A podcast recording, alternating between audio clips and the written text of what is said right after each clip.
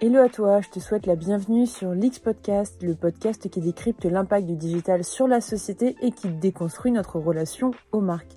Je suis Nina Rollin, planeur stratégique en agence de communication et je te retrouve aujourd'hui pour notre premier épisode de Liquide de l'année qui est une veille d'actualité à ne pas laisser fuiter pour être au taquet de tout ce qu'il faut savoir sur le digital, la communication ou les médias. Au programme de cet épisode, les grandes actualités de la semaine que nous avons sélectionnées et nous finirons par les pépites que je t'invite à écouter. Mais avant, jingle. Sont connectés virtuellement. un dauphin Wipe it down. Wipe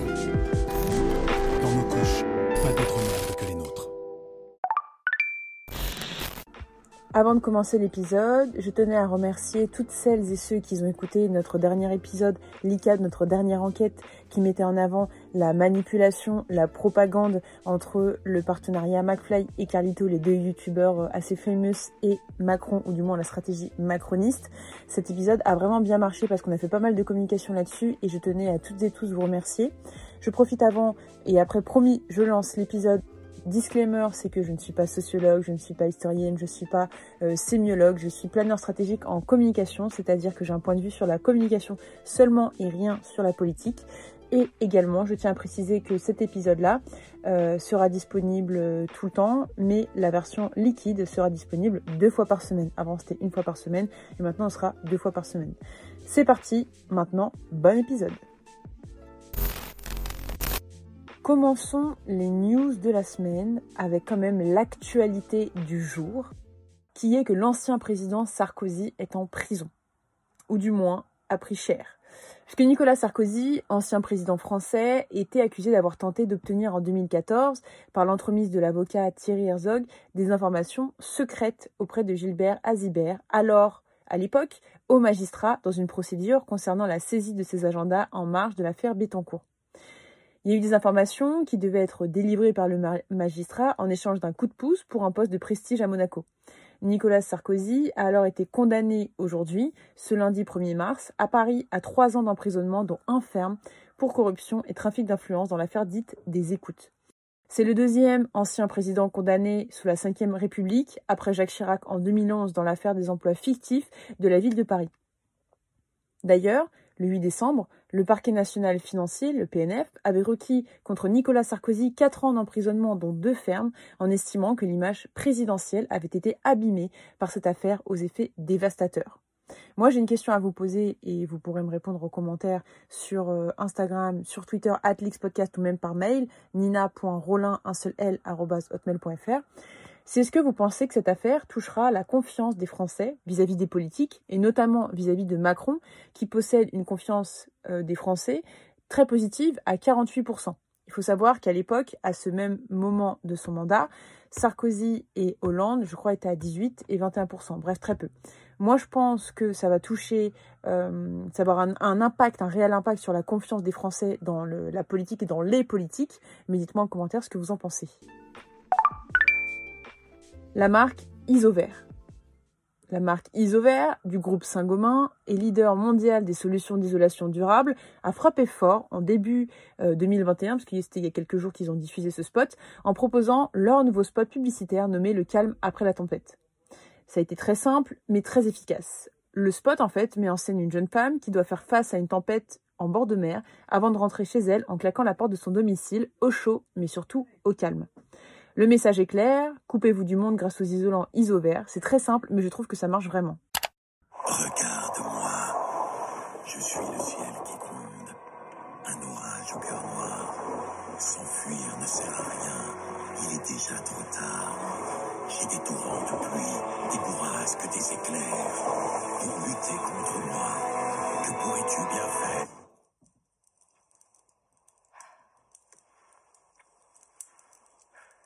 Dans une maison bien isolée, ce qu'il se passe à l'extérieur reste à l'extérieur. expert français de l'isolation. La fabrique de l'ignorance.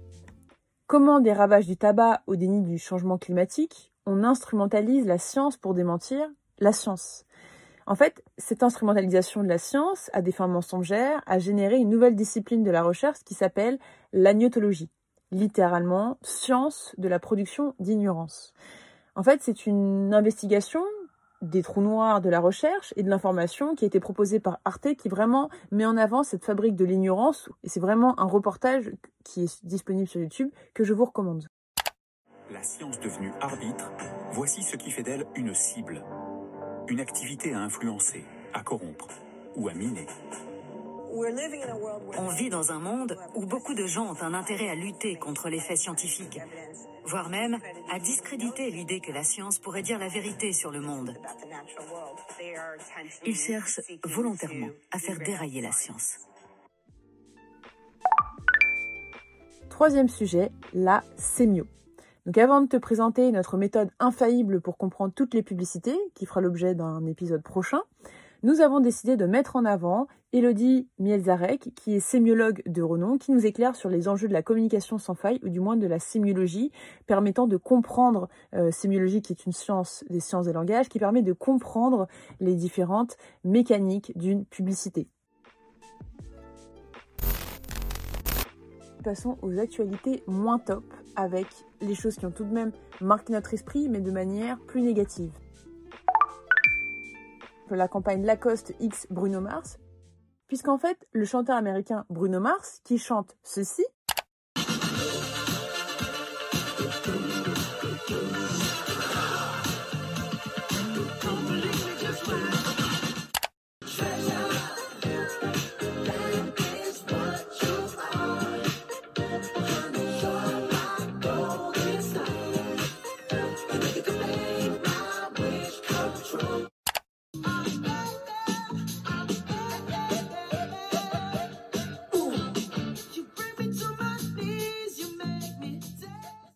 sa propre marque de vêtements Ricky Regal et s'est associé pour l'occasion à la marque française Lacoste le temps d'une capsule inédite.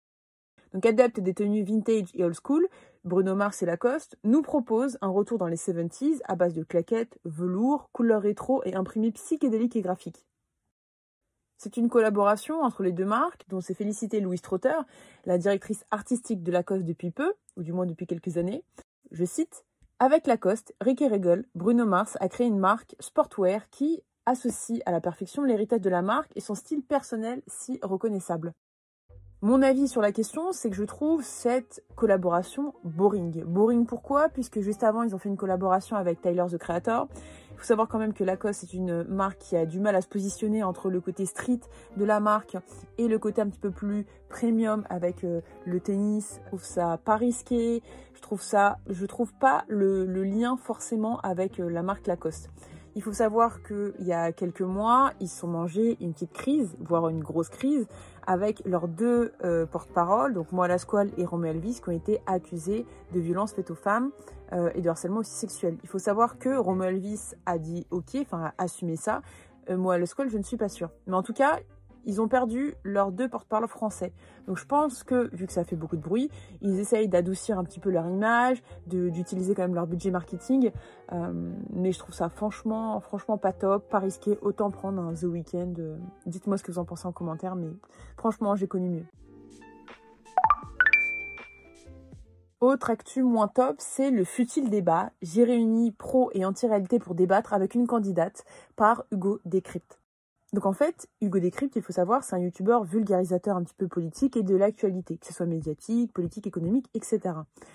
Il fait plusieurs petites capsules, des pros et des contre, pour avoir un avis un petit peu de la jeunesse sur certains sujets. Là, le sujet était pro ou anti-télé-réalité. Donc pour ou contre la télé-réalité, ça a été un débat donc publié sur sa chaîne euh, qui met en avant le, le témoignage de jeunes sur la télé-réalité. Par exemple, ils abordent la représentation de la femme dans les télé-réalités et de l'homme aussi l'influence de ces émissions sur la jeunesse ou encore l'avenir de ces programmes.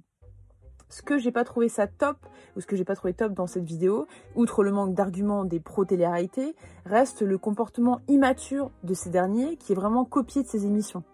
Euh, je vais vous mettre un extrait euh, à la fin de, de, mon propos. Bref, moi je trouve que c'est un débat stérile qui n'aide pas à améliorer l'image des jeunes, d'autant plus dans une ère où le superficiel et les influenceurs à l'autorité douteuse règnent. Je vous partage un extrait et vous me direz en commentaire ce que vous en pensez. Moi, j'adore la télé-réalité. C'est dommage qu'en 2019, ce soit encore un sujet tabou, la télé-réalité.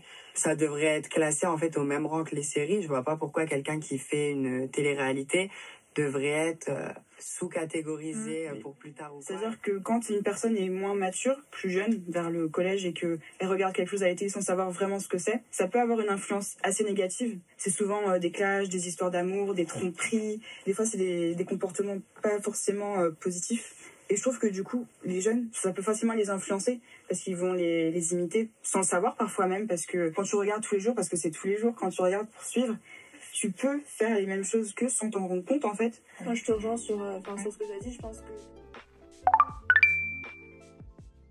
Enfin, troisième vidéo, mais là cette fois-ci, euh, troisième élément, mais ça cette fois-ci c'est vraiment de, de l'exigence euh, que, que je peux avoir, c'est comment Lidl est devenu cool. Donc en fait, le youtubeur incréatif a réalisé une analyse marketing de la coolness de la marque Lidl ou comment l'enseigne Discount a pu remonter dans notre estime suite à leur coup de com lorsqu'il proposait des baskets aux couleurs de la marque. Donc il fait une analyse du hard discount, du nouveau discount, euh, un petit peu de, de Lidl, de la com grossièrement, comment ça se fait que tout le monde vraiment s'est battu pour ces baskets-là. Lidl, sneakers que Lidl lui a en fait envoyé. Et une fois que les influenceurs ont créé l'envie chez les influencés, hop, rupture de stock. Là, les gens sont waouh, attendez, je savais pas encore si je les voulais ou si je trouvais ça cool, mais là, si on m'interdit de les avoir et qu'elles sont plus là, euh, ben je les veux, d'accord? Je, veux les sneakers Lidl à ce moment-là. J'ai trouvé ça intéressant, mais j'ai trouvé ça minime parce qu'il aurait pu s'axer sur l'analyse plus profonde de la communication de Lidl, par exemple leur stratégie digitale sur YouTube où ils proposent des tutos vraiment, euh, ils essaient vraiment de premiumiser un petit peu Lidl, il en parle mais pour moi pas assez, ils proposent des tutos de, cuisine avec des chefs. Je pense qu'il pourrait aussi également parler de, de, la grosse tendance qui est le lancement de vêtements hype des enseignes low cost, qui s'inscrit vraiment dans une tendance plus profonde, apportée par d'autres marques comme Ikea et son célèbre sac bleu, les Kabatati, qui sont devenus vraiment des icônes de mode une fois détournées. D'ailleurs, le sociologue, auteur de Sociologue de la mode, Frédéric Godard, assure être dans une forme de violence sociale lorsque les chaussettes Lidl sont portées avec des baskets de marques de luxe comme Balenciaga. Donc, moi, je trouve cette analyse intéressante, mais je pense qu'il aurait pu aller plus loin. Dites-moi d'ailleurs en commentaire si ça vous intéresse, parce que moi, j'aimerais bien faire des analyses un petit peu plus poussées de certaines marques, du branding, de la communication, de l'aspect marketing qui est différent. Et je pense que euh, j'aimerais aller plus loin, et je devrais d'ailleurs aller plus loin. Nous arrivons à la fin de notre épisode et je vais te proposer nos petites pépites très simples hein, pour la rentrée, pour la reprise, très très simple. C'est deux podcasts. Le premier s'appelle Bisous à demain, qui est le nouveau thriller auditif et addictif, qui en fait, sous un format de 17 épisodes de moins de 10 minutes à écouter chacun, hein, c'est 3, 6, 7 minutes, met en avant quelqu'un, donc quelqu'un euh, de manière, euh, de manière inconnue, qui appelle une jeune femme. Donc vraiment, ça peut passer pour un mec harceleur qui utilise un numéro masqué, euh, qui est inconnu, mi-amical, mi-menaçant, qui lui demande de faire certaines choses contre euh, certaines choses. Donc je vais pas trop spoiler parce que c'est vraiment intéressant, c'est un petit peu critique de la société. Euh, moi, j'étais assez surprise, même si je m'y doutais, mais j'étais quand même assez surprise de la fin. C'est quelque chose qu'on écoute euh, rapidement, hein, puisque c'est 17 épisodes de 3 euh, à 6 minutes, donc c'est vraiment très rapide si, tu veux aller chercher du pain ou chercher autre chose. Vraiment, je te recommande ce thriller d'habitude. Je suis pas très podcast thriller, je suis plus podcast d'investigation, où on apprend des choses, mais là, ça peut être intéressant. T'as eu mon numéro C'est à qui tu parles oui, je... c'est un honneur de pouvoir vous parler. Je sais pas si je vous dérange, je vous embêterai pas longtemps. Hein. En fait, j'espérais. C'est un numéro masqué. Pardon? Tu m'appelles d'un numéro masqué. T'es qui? Tu veux quoi? Ah oui, pardon. Je peux pas vous dire qui je suis. Par contre. Alors salut. Euh, non, non, non, attendez, attendez, je vous connais. Je sais ce que vous avez fait. Ce que j'ai fait. Oui. J'ai réussi à vous retrouver. Ça m'a pris des semaines, mais, mais je savais que tôt ou tard, euh, on pourrait se parler tous les deux. C'est ce que j'espérais le plus fort. C'est pour ça, il faut m'excuser si je suis un peu surexcité. Ça compte tellement pour moi. Vous. Vous êtes toujours là?